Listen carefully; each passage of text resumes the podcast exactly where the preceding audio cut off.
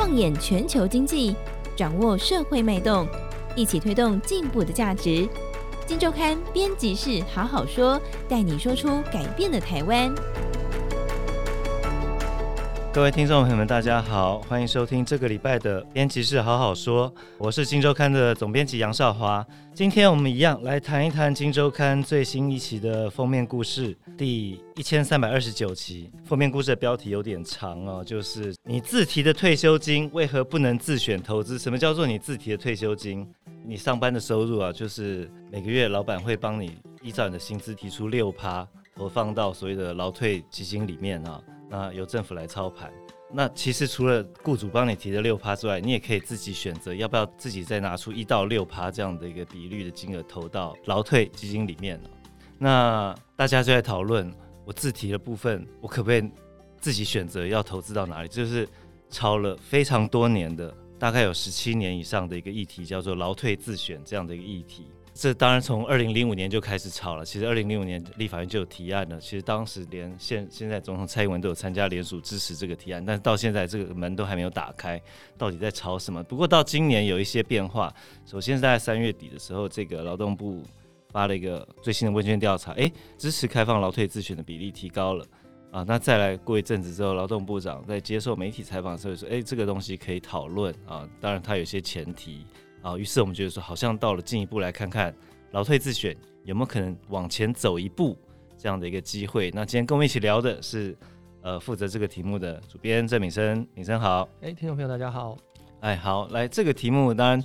关心《金周刊》啊，或者是说《金周刊》的老朋友，我们的资深读者大概都会知道，《金周刊》长期关注我们的劳保年金改革，还有劳退制度的改革啊。我们也希望说，透过劳退，大家可以多投入一点钱，来降低我们这个会破产的劳保年金这部分的压力啊。因为破产的是计时器是在倒数当中。如果说我们这个劳退这边可以拉高一点，未来退休的所得替代率的话，那劳保这边的财务压力，或者说可以。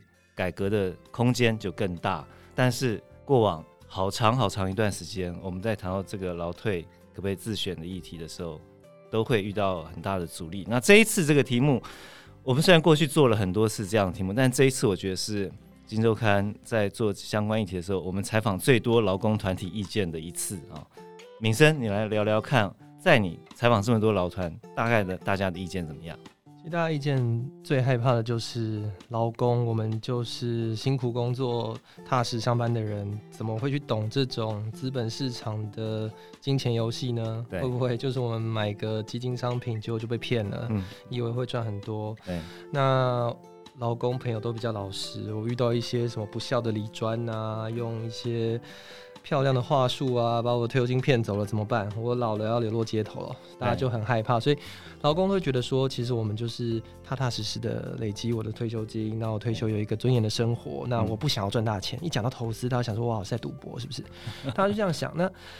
其实我们就一直试图跟所有的劳工朋友或是劳工的团体来对话，所以这也是为什么《金周刊》其实三不五时就会做这个题目做一次啦，因为我们就是希望能够不断的每次接触到一些不同的人来讲这个概念。其实就像刚刚讲的，其实《金周刊》老朋友知道，我们就是一个核心价值支持自由自主选择的一个媒体嘛。对，所以其实我们对劳工退休金的看法其实分两个层次，第一个层次是现在的。限制我们当然就是鼓励年轻人，你能够尽量未雨绸缪，为未来多做准备。你自提你的退休金到你的个人劳退专户，这是对你的未来有帮助的。那进一步，如果我们可以把这笔钱，因为其他就等于是你没有拿到手里的薪资嘛，是你直接钱直接提到劳保局专户里面。那这笔钱到底说我的钱为什么不能自己用？为什么要给国家用？我可以选择给国家用，但我也可以选择给自己用。所以其实这是一个很简单的逻辑。那好，如何在让劳工获得最大的自主权？我自己的钱。我自己来决定怎么处理，跟我不要被骗之间，它到底有没有共同点？那我觉得这就是制度设计的问题了。那如果我们双方可以在这两个原则，或是我们不能退让的事情上找到一个，我们可以谈谈看制度怎么做的话，那我觉得这个是可以有机会推进。在我们过往的刻板印象里面，至少劳团啊，看起来是至少我个人的刻板印象，它有点铁板一块了哈，就是它。非常的坚决反对开放这个劳退自选，这一次好像有看到一些比较不一样的声音，对不对？对，我有点意外哦。像比如说，我们访了一个全产总，他算是一个台湾非常非常有代表性的全国性的工会的集合体啊，就是总工会。他的理事长就是强力反对，不意外。他讲的就是我刚刚讲那样，他为了大多数的劳工，我宁可不要多赚，我也要稳。那他的秘书长就说：“哎、欸，我不能代表我们总工会来发言了，但是我个人，我个人我是很支持可以劳退自选的理由，就觉得说，哎、欸，其实现在银行上班的人他也是劳工啊，他就觉得我明明就知道怎么投资，我明明就很有能力去处理，为什么你要把我限制住？对，那其实。”我们这次采访发现，其实他一半一半哦，就一半一半一半，对，一半一半。我至少我采访到的啦，我不敢说我采访到全部工会，但我基基本上接触了大概六七个工会的代表。那工会代表他们其实还蛮多多元的。愿意听听看，我们可以怎么做的声音。那反对的声音，其实大概就是比较我们刚刚讲，我们可以理解的这个忧虑，就是担心血本无归，担心老的流落街头。那支持的第一个就是说，哎、欸，对啊，我们现在通膨这么严重，我们越活越长，我们以前可能准备两百万就可以退休了，那我们现在可能要两千万，就是我讲讲比较夸张一点啊。但是就是能不能主事者除了帮我们看好我们的退休金以外，可以帮我们创造价值？有的老团这样跟我说。哦、对。那有的劳团说，其实，哎、你现在政府投资。真的又比较好吗？也是有弊案啊。我怎么知道你政府把我钱拿去干嘛？我们劳工也没有监管机制，我们没有办法去监督你政府怎么操作。那你还不如就是帮我们筛选好，由我们自己去挑商品。就是他们的理由其实比我们想象中的还开放，还多元。其实劳工真的不是这么的不懂啦。对啊，他们也是有一些基础的认知。对，其实在这个退休理财这条路上，我们回到理财教科书哈，理财的结果当然就是几个变数，一个叫做。你投入多少本金？投入本金之后，你选择的投资标的，它不管怎么组合，它最后给你的报酬率是多少？那另外一个就是时间了、你时间拉长，啊、不管报酬率的累积或者本金的累积，你的最后的理财结果一定更好。所以，其实你在劳退这个议题上，劳退自选这个议题上。你要不要自选，或者这个制度怎么改革，对谁的影响比较大？对年轻人的影响其实是最大的。所以，那今天、呃、照例我们要请庶民代表 来谈一谈呢。庶民代表今天是今天不是孝瑜，今天是佩服佩服。你今年几岁？我今年二十八。对，非常非常非常的年轻。佩服，先先问你，你有没有自提六趴？哎、欸，没有、啊。好，你为什么没有？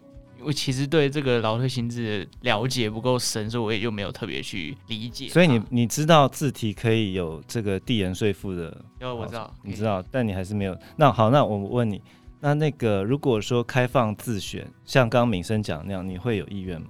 我会，我会，就是在因为像现在，因为在这这一期里面有写到，其实它的呃报酬率大概就是最低是两年定存的利率嘛，大概就是一个 percent 左右，所以。如果今天有更好的投资报酬率，我会去考虑。嗯，你会去考虑？对对，你的目的就是希望可以创造更多价值，就对。对，因为如果只有大概一趴，会觉得，哎、欸，那最近通膨这么严重，会不会就？哎、欸，佩服。那我问你另外一个问题，嗯，因为有不少我们听到不少声音是担心说年轻人的薪资比较低，当然《金周刊》我相信薪资还算不错，虽然我不知道你到底拿多少钱。但你会不会觉得说，平常日常生活都不够了，还要再拨六趴薪资出来？会，觉得好像又要再被扒一层皮，又要再更勒紧裤带一点。哦，所以这可能也是一个问题。对对，其实我在采访劳团的时候，他们就有讲，他们就说、嗯、你们一直说这东西是为了年轻人，对，那但年轻人就没有前提啊，所以搞到最后还是那些有钱人，他就把钱投到劳退里面来赚钱，然后享受税负优惠，其实有一个逆分配，这是有一个劳团干部跟我讲的，对其实蛮有道理的。但我们要搞清楚，其实劳退自选就像刚佩服跟我们分析的，我们要的目的其实只是让年轻人二十几岁的时候就开始去多看。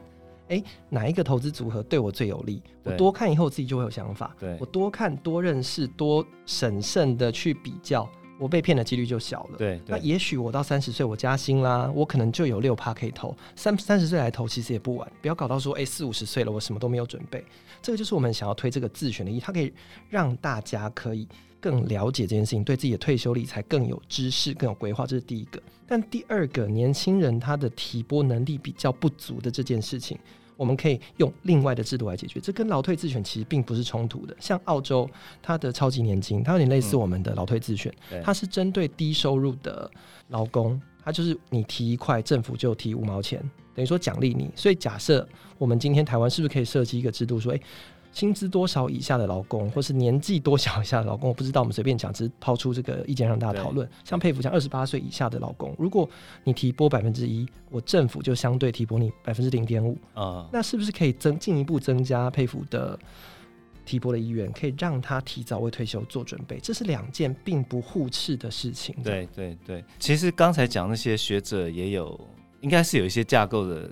的一些建议嘛，对不对？老师，我们这次也花了一些不少功夫，我们做了一件事情，就是我们去对每一位立委发问卷调查，当然回复的大概有六十五位，六十位，大家的意见怎么样？明禛，大家意见其实百分之八十几都是赞成，但都直接选赞成。对，但其实立委也很谨慎啦，他们 就是说赞成，但要有配套、有条件的赞成。就像你刚刚讲那样那些东西。对，第一个他们就是说你。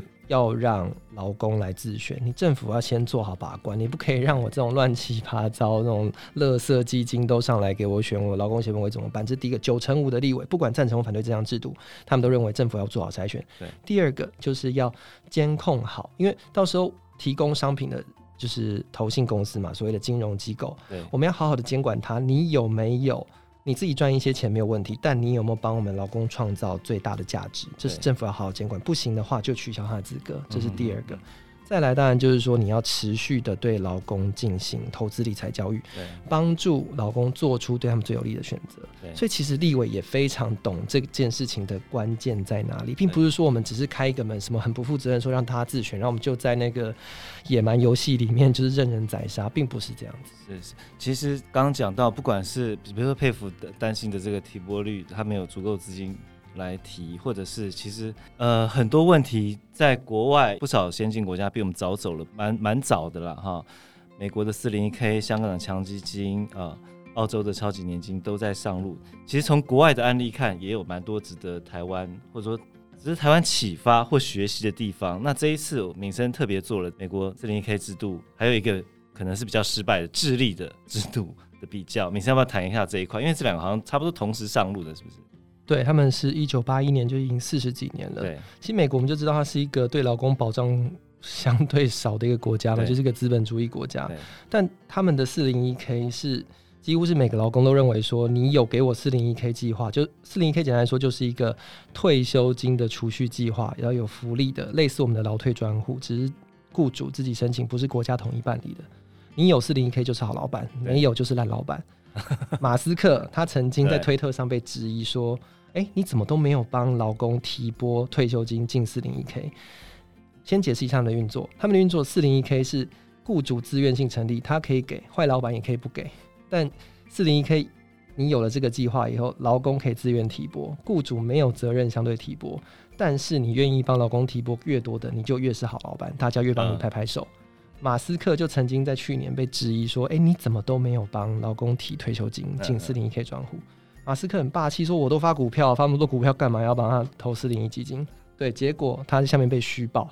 嗯，就说你股票会涨会跌的，你为什么连给员工最安定、基本的退休金都不给？所以你就知道这件事情在美国已经是在美国这么资本主义的国家，这么资本主义的国家，这么有钱的老板，就是全球首富都被质疑说你没有帮老公提拨退休金。对，所以他们四十几年来其实已经运作的非常非常稳定。他们现在整个四零一 K 全美大概有六千万人以上是正在提拨，每个月还在提拨薪资进去的。那他们整个资产有七兆多。那他们做的很好的一件事情是，每一家公司他们都会因为要提供四零一 K，他们要顺便帮老公做。退休理财教育，哦，像比如说 Walmart，他们是全美最大的雇主，他们那个网站我进去看啊，就是介绍说我们四零一 K 有哪些。他进去最大最显眼就告诉你说，投资有赚有赔，你这些投进来绝对没有保证收益哦，你可能会损失哦。对，下面才跟你讲说，哎、欸，你你提了公司，你提一块公司帮你提一块，你提这一块公司没有呃不用缴税，就是先讲难听话讲在前面，后面才告诉你说哪些。那他提供的投资的商品非常多，嗯风险等级从最没有风险的类货币。到比较高的股票基金，风险比较高的股票基金都有。那所以就像譬如佩服，你假设沃尔玛员工，就会去一个一个看嘛，诶、欸，他的报酬率是多少嘛？所以自然而然，大家对退休理财会有一些了解。对。那我们知道，其实退休理财它有点像是定期定额，它不像股市是赚快钱的。我可能一下子投进去，譬如说我们之前买航海王就赚很多。像去年二零二一年，美国股市在涨了，一直创新高。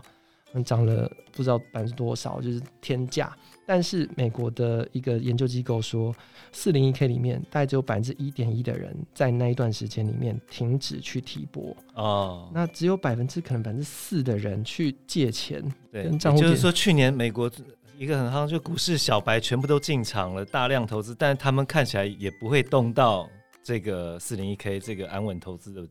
相对安稳，或者相对为了退休累积的这样一个部位嘛？对对对，意思就是这样。所以其实他们就知道，我要投资，但是我现在投资跟我的退休投资两块是不一样的。我的投资逻辑是不同，两两边的钱不能混在一起。没有说我先借退休金出来赌一把这这种事情。这其实 就是他们劳退自选推了四十年以后，其实美国一般的劳工他们意识，对理财意识就上升了。但另外就有一个失败的例子是智利，智利它一样，一九八一年。智利那个时候的那个独裁总统叫皮诺契特，他就是信仰那个芝加哥学派的自由经济的的一个独裁者。